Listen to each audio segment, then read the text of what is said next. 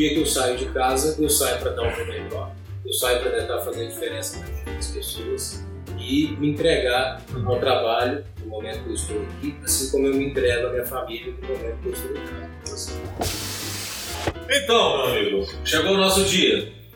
Nossa, fazer o nosso bate-papo aqui para a gente falar um pouquinho do nosso, nosso legado, né? A gente está construindo aí ao longo desse período todo. Você está com a gente há quanto tempo? Vou fazer 11 anos. 11 anos, é isso aí. Estamos aqui hoje com o Felipe Zaquer, que está há 11 anos com a gente. Está sobre um advogado, mas vou deixar para ele contar. Não vou contar não, não vou ficar dando spoiler não. É, mas hoje está aqui como nosso diretor da operação de Toyota. São 26 casas. Isso aí. Acabamos o ano passado como número 1 do Brasil em revendas Brasil aí. E mantendo esse ano também, continuando na frente. Exatamente. Muitos motivos para comemorar. Muitos motivos para comemorar e a gente registrar isso. Mas assim, eu gosto de falar do passado, sabe? Queria, assim, para a gente bater um papo assim, como é, o que te trouxe até aqui, como é que foi essa jornada sua? Vamos começar lá do começo, até um pouquinho antes de entrar aqui no Grupo Branca. Como é que foi sua formação, onde você nasceu? Vamos lá. Bom, primeiro, antes de começar, eu poderia deixar de te parabenizar pela iniciativa. assim, ficou fantástico o primeiro episódio.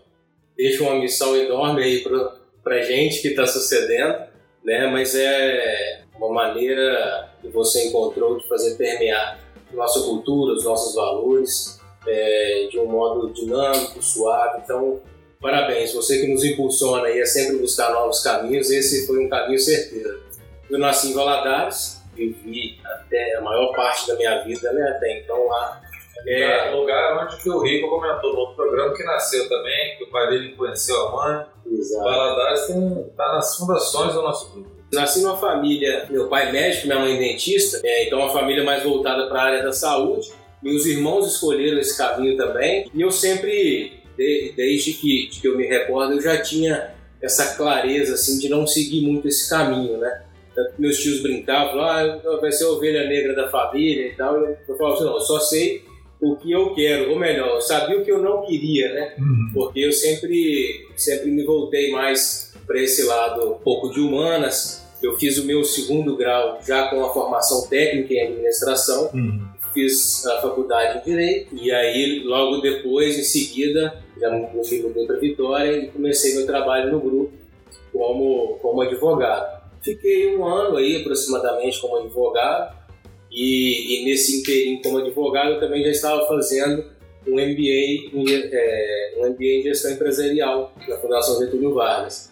É, porque sempre foram minha, minhas duas paixões, assim, né? Tanto a advocacia quanto a, a, administração. E aí pedi uma vaga, uma, uma oportunidade né, na, na área comercial, para onde eu queria ligar. Quando eu vim é, eu, eu, criei um curso também de direito do consumidor e, e, um pouco de relação trabalhista e rodei as concessionárias todas, na época eram bem menos né, concessionárias, dando esse curso né, para os gestores, para os vendedores, para os consultores de serviço. Isso foi, foi criando muita, muita relação com a área comercial. Né? Já foi construindo um legado ali, né? Esse legado de treinar as pessoas, de falar sobre essas. que são valores fortes nossos, né? O respeito aos clientes, respeito às leis, né? É, me fez praticar, que é algo que eu, que eu levo muito para minha vida, assim, que é a empatia. Uhum. Então, assim, é entender melhor a dor das pessoas, para ver como que eu posso ajudar, como eu posso colaborar. E aí a, a, houve a unificação das administrações, né? Que é sob a direção da, da Andréia, e foi lá para a administração central, a Cariacica Fiquei lá um, um, um, muito curto período e depois vim para a área comercial.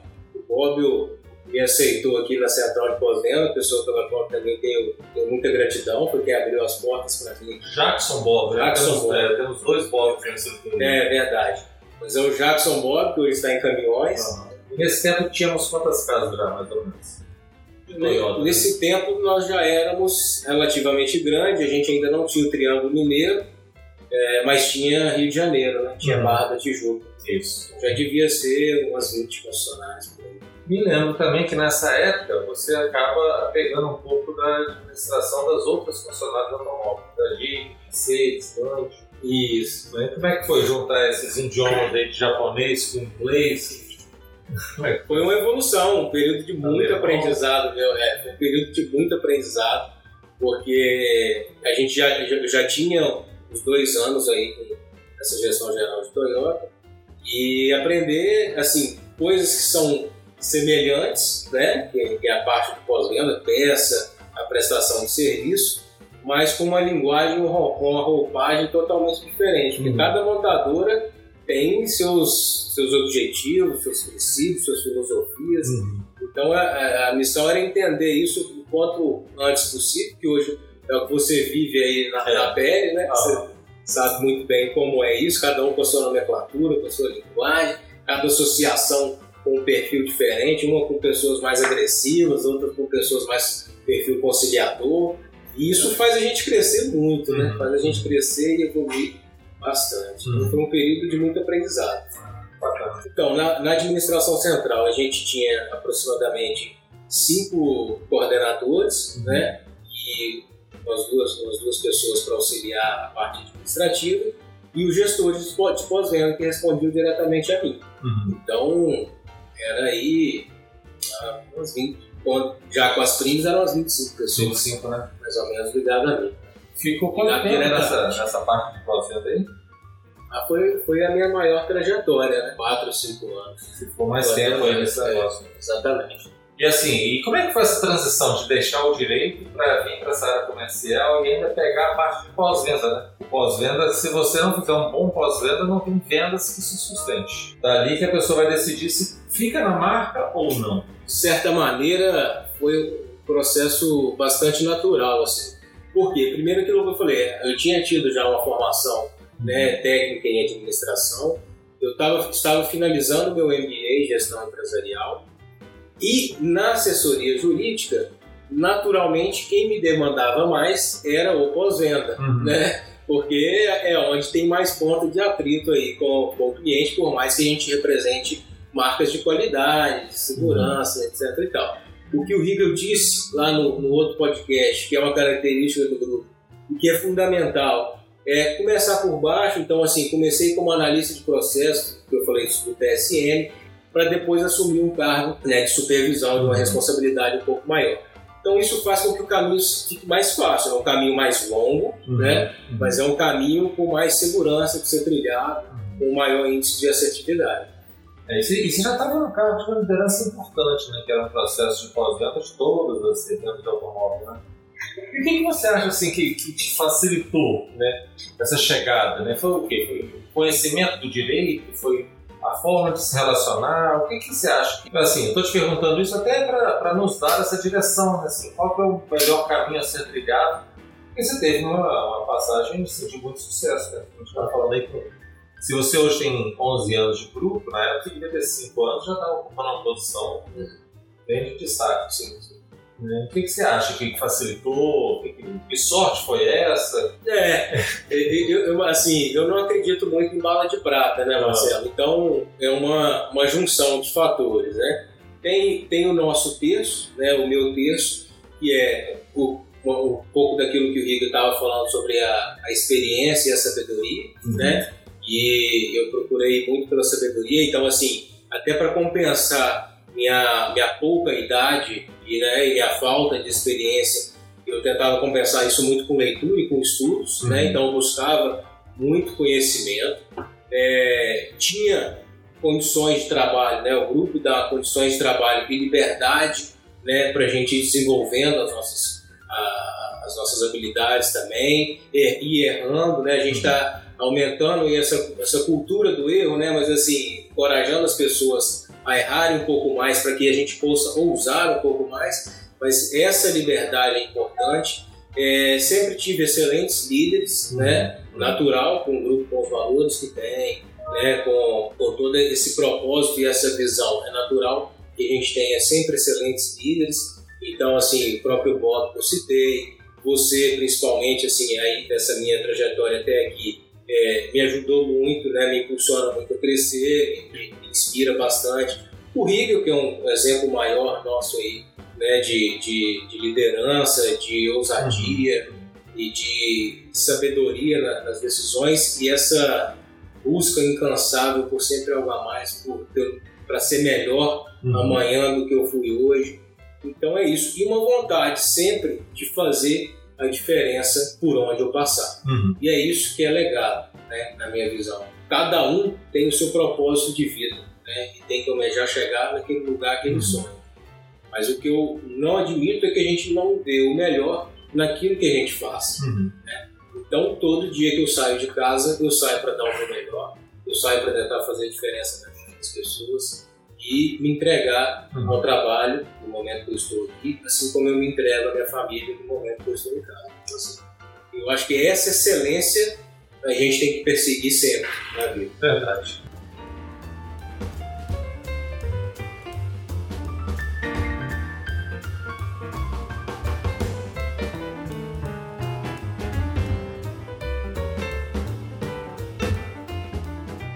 Fala para mim um pouquinho como é que foi isso, sabe, essa construção, essa, essa percepção dessa oportunidade que muito nos ajudou. Né? É, realmente foi um, foi um projeto que marcou bastante, porque teve muita quebra de paradigmas. Né? Normalmente os projetos, quando ele vem com a dimensão maior, ele vem realmente também para quebrar paradigmas. Mas enfim, a gente tinha uma dor, né, uhum. que é de onde surge os projetos também, e essa dor nossa, a gente já, já estava capilarizado, a gente já tinha né, bastante número de funcionários, e o agendamento né, é o primeiro contato com o cliente. Como você estava dizendo, o pós-venda, né, ele pode ser uma pré-venda, ele é a venda do segundo carro do cliente, e nisso, e nesse processo, o agendamento é uma, até então era uma, uma coisa deixada à parte, assim, de lá, mas ele é um ponto nevrálgico, ele é o primeiro contato com o cliente conosco. E se esse primeiro contato não for bem feito, se não for uma experiência legal cliente, todo o resto já é contaminado com esse viés, uhum, né? Uhum. E então foi dessa dor que surgiu. A gente tinha, aí a gente tinha esse movimento começando no, no grupo do Lente, que era um grupo da, que é um grupo da Toyota no, no Nordeste, né? E fui lá fazer um benchmark, também assim, então uma outra coisa importante, a humildade para saber que a gente não tem solução Uhum. A gente tem que pesquisar mercado, a gente tem que conversar as pessoas, porque tem muitas soluções aí que a gente não viu e a gente precisa ficar garimpando isso. Fui lá, conheci a central de, de agendamento deles, na verdade eles estavam começando com um conceito ainda um pouco diferente. Peguei o que tinha de bom, estudamos aqui né, para melhorar o processo e adequar para a nossa realidade e criamos essa central, onde você consegue padronizar o atendimento, uhum. ter uma gestão. As pessoas, antes eu não conseguia saber quantas pessoas ligam, com quantas pessoas eu falo, quem liga e não consegue falar comigo. Então, toda essa experiência, essa gestão para gerar uma experiência do cliente, é, que, que a central veio, veio trazendo com isso, além da padronização do atendimento. Mas foi emblemático e uma luta, porque a gente tirou o agendamento uhum. das concessionárias. É. Um negócio que a vida inteira foi assim, né? A gente uhum. simplesmente, Vitória tinha quatro pessoas fazendo agendamento. Ficava numa sala, ligando para os clientes. Cada filial tinha a sua. Cada filial tinha a sua, cada um fazia de um jeito diferente. E, e aí simplesmente a gente tira isso. É, foi uma implantação que exigiu muita conversa, muito, muita participação dos gerentes da ponta para ter esse pertencimento com o projeto, eles poderem comprar a ideia, porque não adianta simplesmente a gente ter, pode ser a melhor ideia do mundo, mas se a gente tentar enfiar ela goela abaixo, falando assim, não, agora é assim, porque é assim ou porque eu quero uhum. que seja assim, é, a gente não vai gerar senso de pertencimento, a conta-prestação de quem vai receber esse benefício para nos apoiar. Uhum. Então, a, a gente explicar o porquê, mostrar os benefícios, nos ajuda, porque foi um processo que a gente tropeçou bastante, uhum. né? tropeçou e muito. E se eu não tivesse o gerente pós-venda comigo nisso, uhum. uh, eu tinha queimado ele na largada e não tinha ido para frente. Uhum. É, daí a gente vê duas coisas assim que eu gosto de enaltecer. Primeiro assim, né? É, a coragem de propor um negócio desse. Porque às vezes a gente tem uma ideia. Aí às vezes ela fica relativamente com vergonha e fala, não vou falar isso não, porque não sei como é que vou entender. Depois, ah não, tá bom, passou dessa fase, dei a ideia, o pessoal comprou, você foi atrás e conseguiu implantar. Então, assim, eu falo que é muito mais difícil do que ter ideia, conseguir fazer ela germinar de fato, né? construir, a realização é mais difícil do que ter ideia, né? precisa de muita aplicação. Isso me faz lembrar do, do bate-papo com o Rigo lá, quando ele fala que ninguém é dono da verdade, o senhor da verdade, a expressão que ele fala. E é sempre com muito bate-papo, se você conseguir me convencer, vai ser da melhor forma, não é do jeito que eu acho que é. Esses são esses respeitos né, que a gente vai construindo esse legado para a geração, é esse envolvimento das pessoas para poder conseguir fazer. Um outro projeto que, que a gente está ainda na fase inicial dele, né? É, mas foi algo que a gente viu primeiro lá em 2018 nos uhum. Estados Unidos, uhum. naquela visita que a gente foi, foi, fazer através do curso do INSPER, uhum. eu, você, Aires e, e Bruno. É, Bruno Bob, né? Bruno Bob, não é o Jackson Bob, é o Bruno outro, Bob. É outro Bob da nossa vida aqui. É, exatamente. E, e aí, de lá para cá, eu e Aires, a gente vinha sempre conversando sobre isso, uhum. sobre esse BDC e decidimos colocar em prática aí desde o ano passado, né? Também é outro projeto que envolveu muito esse diálogo com a ponta, né? Porque de novo é você entrar em cada operação de cada gerente, falar assim, ó, não tem a prospecção, você faz então, você quer fazer mais, nem é seu, nem, nem é seu vendedor, não fazer através uhum. da central, aí gera aquele receio, mas e aí, meu vendedor vai perder o cliente da carteira, como é que a gente fica? Então assim, é um processo de conversar, de ouvir, uhum. né, de ouvir e de rediscutir com base naquilo que a gente ouviu, porque não é aquele ouvir por educação, uhum. é ouvir, digerir e refletir sobre mesmo. E daí que a gente vai trazendo as melhorias, mas é um projeto super promissor. Hoje aproximadamente 5% das vendas já vem através, já passa por ali, uhum. já passa por ali, né, através da exposição. Uhum tem um caminho de sucesso aí para trilhar enorme, né? A gente está tá tracionando ele. Uhum. Mais uma vez, isso, né? perceber as oportunidades, ter a coragem para propor e a energia para conseguir realizar. Na verdade, é nem realizar. É, é, é, mais ou menos que você engajar as outras pessoas a ter a mesma visão sua, né? sonhar o seu sonho. Mas acabou a gente pulando essa transição sua do pós-venda para vendas. Como é que foi isso? Como é que foi essa oportunidade? Como é que foi como é que foi essa conquista aí, porque passa por um estresse, né? Precisava tão bem lá no pós-venda, com tantas coisas, com tantas conquistas, é. e aí de repente joga no fogo de novo aí, como é que foi isso? Não, é, mas é, esses desafios são, são os que nos movem, né? Mas assim, primeiro passo dessa transição é, é uma coisa que, que é do grupo também, que eu tenho comigo, mas assim, primeiro ponto, né, onde você está, você já tem que começar a pensar a enxergar e a formar um sucessor, uhum. porque se você não tiver alguém para o seu lugar, você não consegue né, é, é, crescer. Então, tinha isso também, né? Eu já, já tinha uhum. vislumbrado um sucessor e vinha, vinha trabalhando ele. É, e, e, surgiu do, do INSPER lá, né? Eu é. me lembro bem, uh, eu e você lá, lá no INSPER, de novo, né? Com diálogo e tal. Você muito, sempre muito sábio né?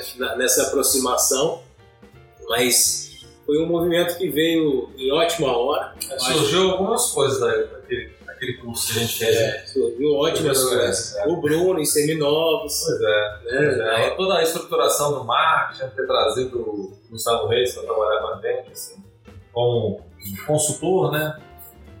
Um conselheiro aí para Maria, que depois daqui a pouco vai ter a hora dela para a gente estar tá falando disso. Mas foram bons momentos, né? Muito, muito bons momentos. Muitos.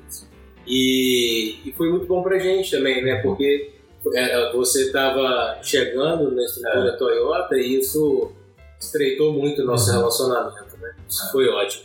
E é engraçado, né? Porque quando a gente para e dá uma olhada assim, nessa história, é gostoso a gente fazer esse bate-papo, porque a gente começa a refletir um pouco nessa história nossa, né?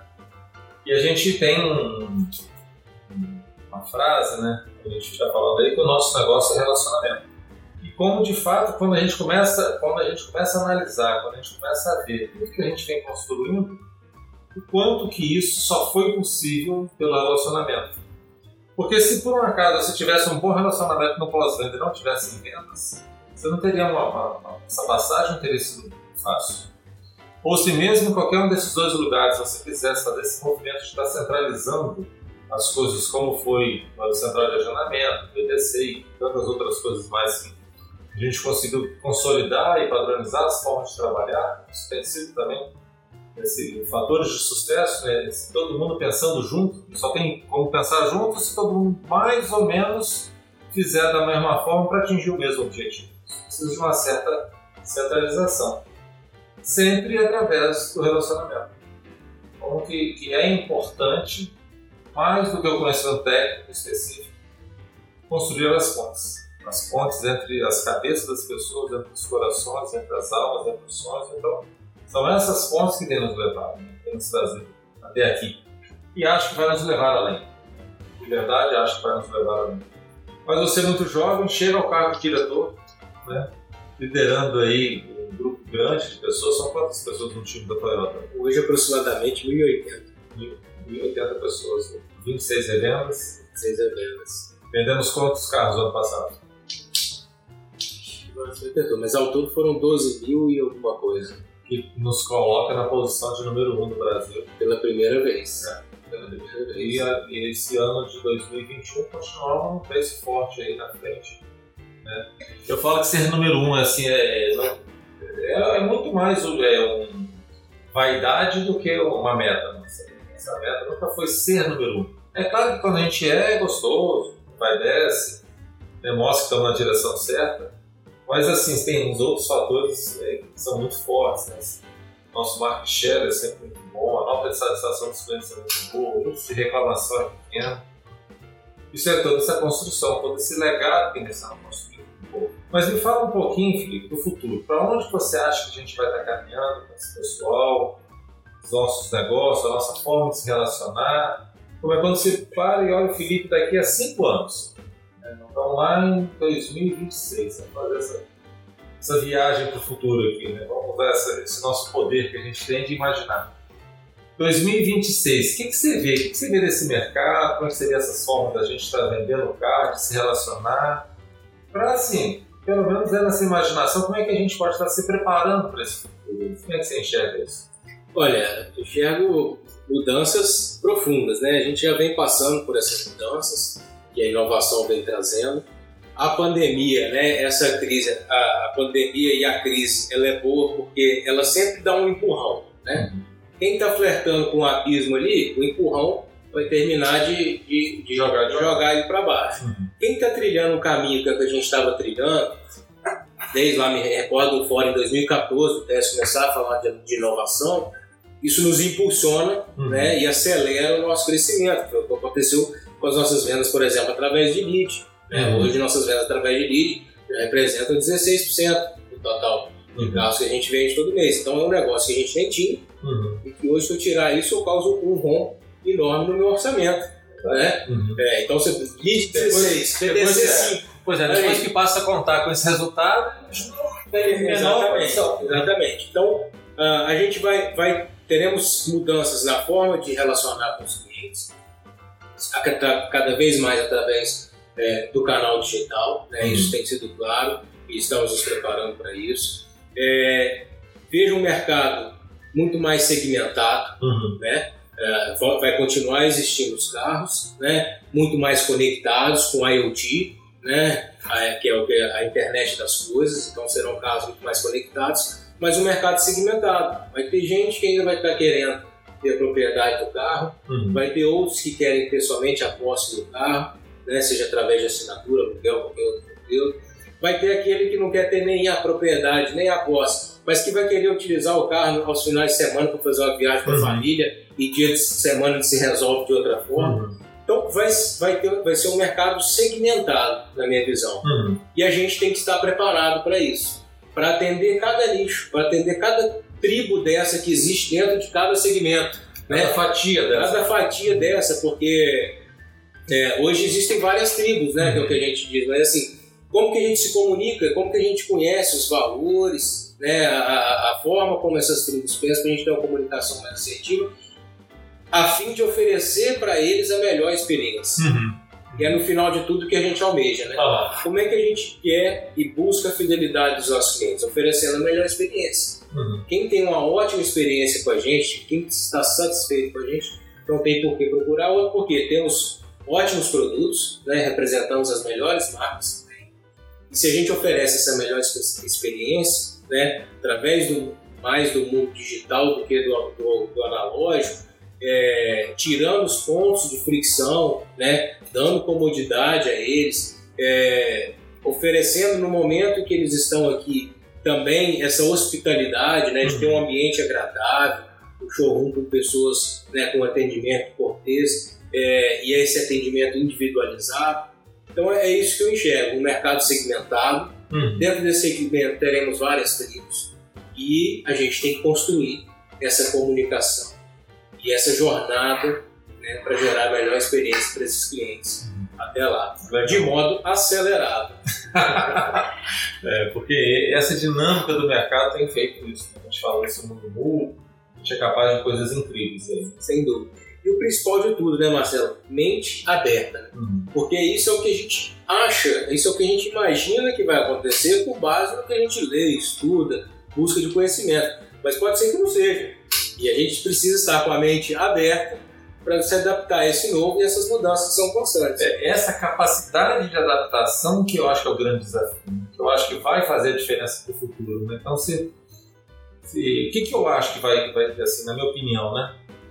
Acho que vai vencer esse jogo quem tiver essa flexibilidade, né? essa capacidade de adaptação, quem tiver com essa musculatura né, exercitada. Né? Então, coisas como essa, estar propondo melhorias, e não precisa ser coisas grandes, como você comentou aqui, né? BDC, central de regionamento, tantas outras coisas que a gente tem feito, mas eu acho que, às vezes, simplesmente a forma de atender o cliente, a forma de fazer, preencher um papel ou fazer determinado processo, essa capacidade que a gente tem que estar sempre eh, expondo ela, né? Como que eu posso melhorar? Como que eu posso fazer isso melhor? Eu acho que essa, essa chama que a gente não pode perder, essa, esse comichão, né, como dizia minha avó, né? Essa coisa que fica dentro da gente, fazendo a gente É, né, e, e cada vez mais à frente.